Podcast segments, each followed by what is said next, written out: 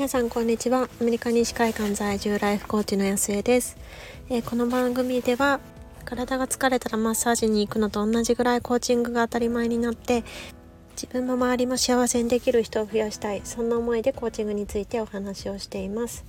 え今日はちょっと最近夫を見ていて感じたことをお話ししてみようかなっていうふうに思います。なんかこういうふうに言うとえどんなことなんだっていうふうに思われそうなんですけれどもなんかあのあすごいなってなんか見習いたいなっていうふうに思ったことがあったのであのそういう趣旨で聞いていただければなっていうふうに思います。えっと、9月の頭からやっともう夏休みが終わってで学校が始まったんですけれども、まあ、それと同時にあの息子のあのジムナスティックをやっていて体操ですねをやってるんですけれどもそれも、えっと、スケジュールが今までは週に3回だったのが週に4回になったんですね。でなんかこうやって言うといや週4回ぐらいっていうふうに思うかもしれないんですけどもなんかアメリカって本当にあの送迎がかなりあの厳格なのででかつあの本当に車がないとどうにもならないところなので、まあ、もちろんその習い事っていうのも送迎がいるんですよね。であの、まあ、普通の時間だったらいいんですけれどもそのジムナスティックって4時間とかあるんですよ。本当4時間あってで学校が終わって4時から夜の8時までなんですよね。でそうなると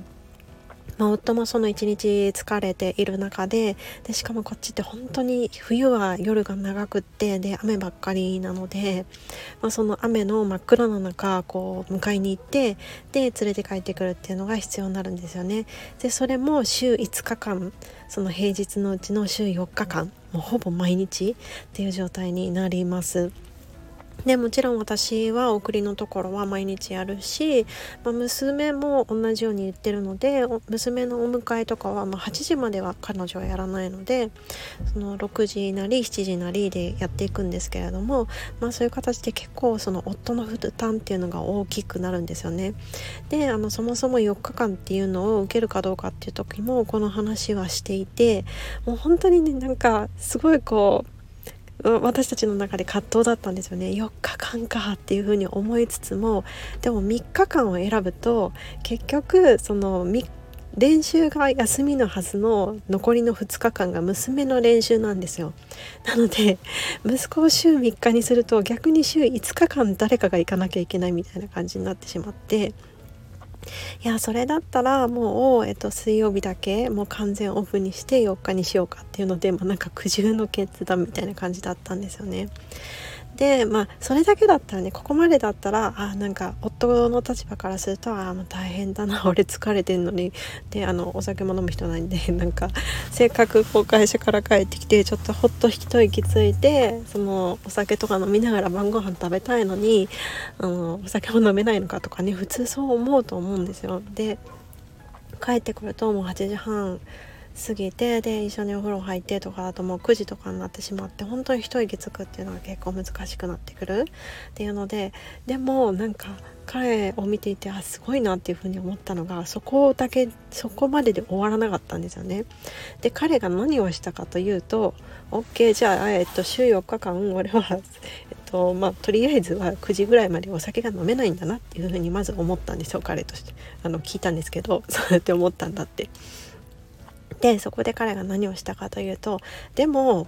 ちょっとなんか微妙な時間があるよなってこうか家に帰ってきてから、まあ、晩ご飯をパッと食べたとしてもなんかちょっと微妙に時間が余る。でそれで、まあ、もちろんその息子の練習を見に行くっていうのも選択肢なんだけどでもそのこのせっかくなんかこうお酒が飲めないっていう状態をうまく使えないかなっていうふうに思ったらしいんですね。で彼が何をやったかというと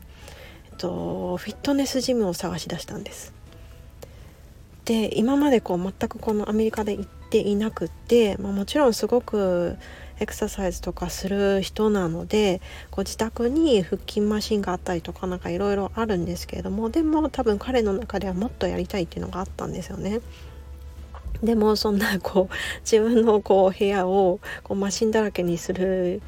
のもできないし、まあ、なんかあの何て言うんでしたっけ鉄アレとかもいっぱいあるんですけどあんまりあんまり増やせないっていうので、まあ、彼なりにはもうちょっと体鍛えたいんだけどどうしようかなっていうのもあったらしいんですね。でそれでいろいろ調べてで家からその草原のそのジムナスティックまで行くその真ん中ぐらいのところでちゃんとある程度時間を設定してできるんじゃないかっていうふうにこう彼彼の中で計算したんですね。でそこからなんかこうちょっと見学に行ってそすごい慎重な人なんでね私だったらすぐに「あそうなんだ」って言ってピッて申し込むと思うんですけれども彼の場合はまずその中に入らずに外から見ていくそのその車で運転していって外から眺めていくってふうほうほうってなんか別にそのなんだろうこうすごい危険な地域でもなさそうだしなんかこうパッとこうきちんとちゃんとは見えないけどでも中も結構広そうだし人もいっぱいいそうだっていうのをこう外から眺めて うんうんって言ってるんですよどうしたのっていう話を私ちょうど隣に乗ってたんでしてたんですけど でその後にえーと、ホームページチェックしてで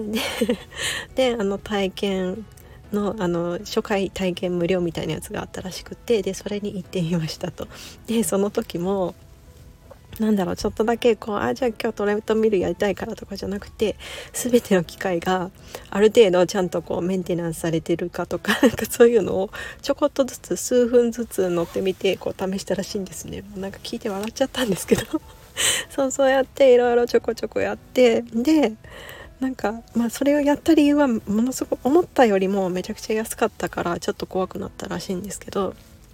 でそれでやってみてあこれだったら断る必要ないよねっていう風になってで数回行くだけでも元が取れるしっていうので申し込んでなので彼は今、えっと、週4回その息子を迎えに行く前に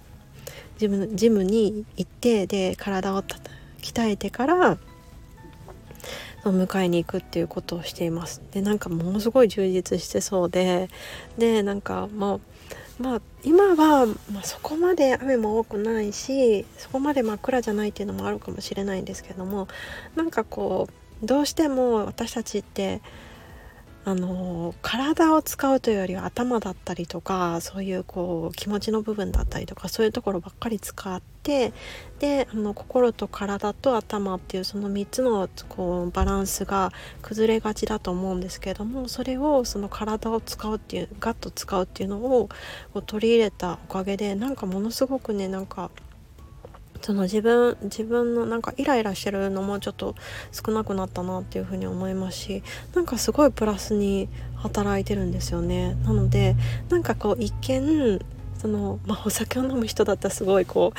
あのうなずいてもらえそうなんですけれどもいやせっかくリラックスしたい時にリラックスもできないってなんかそれをずっとこう引き伸ばされるのってどうなのよっていうふうに思うそのネガティブに見えそうなところでもやっぱり必ずそれをこううまいこと使えるものってあるんだなってなんかそそこで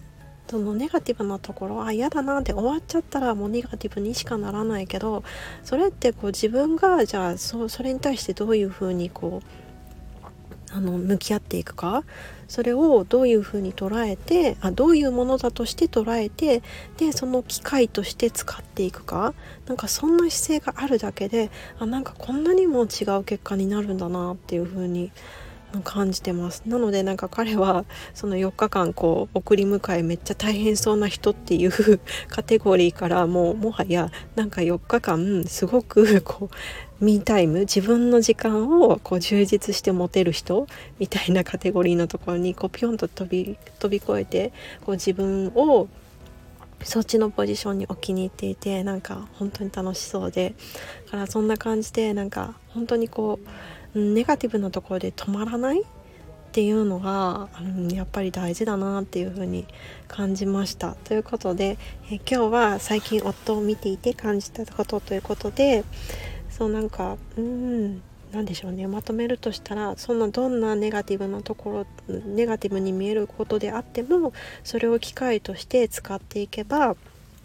違う捉え方ができる。それをチャンスにしていくことができる。っていうお話をしてみました。どなたかの考えるきっかけになっていたら嬉しいなっていうふうに思います。ということで今日も皆さん素晴らしい一日にしていきましょう。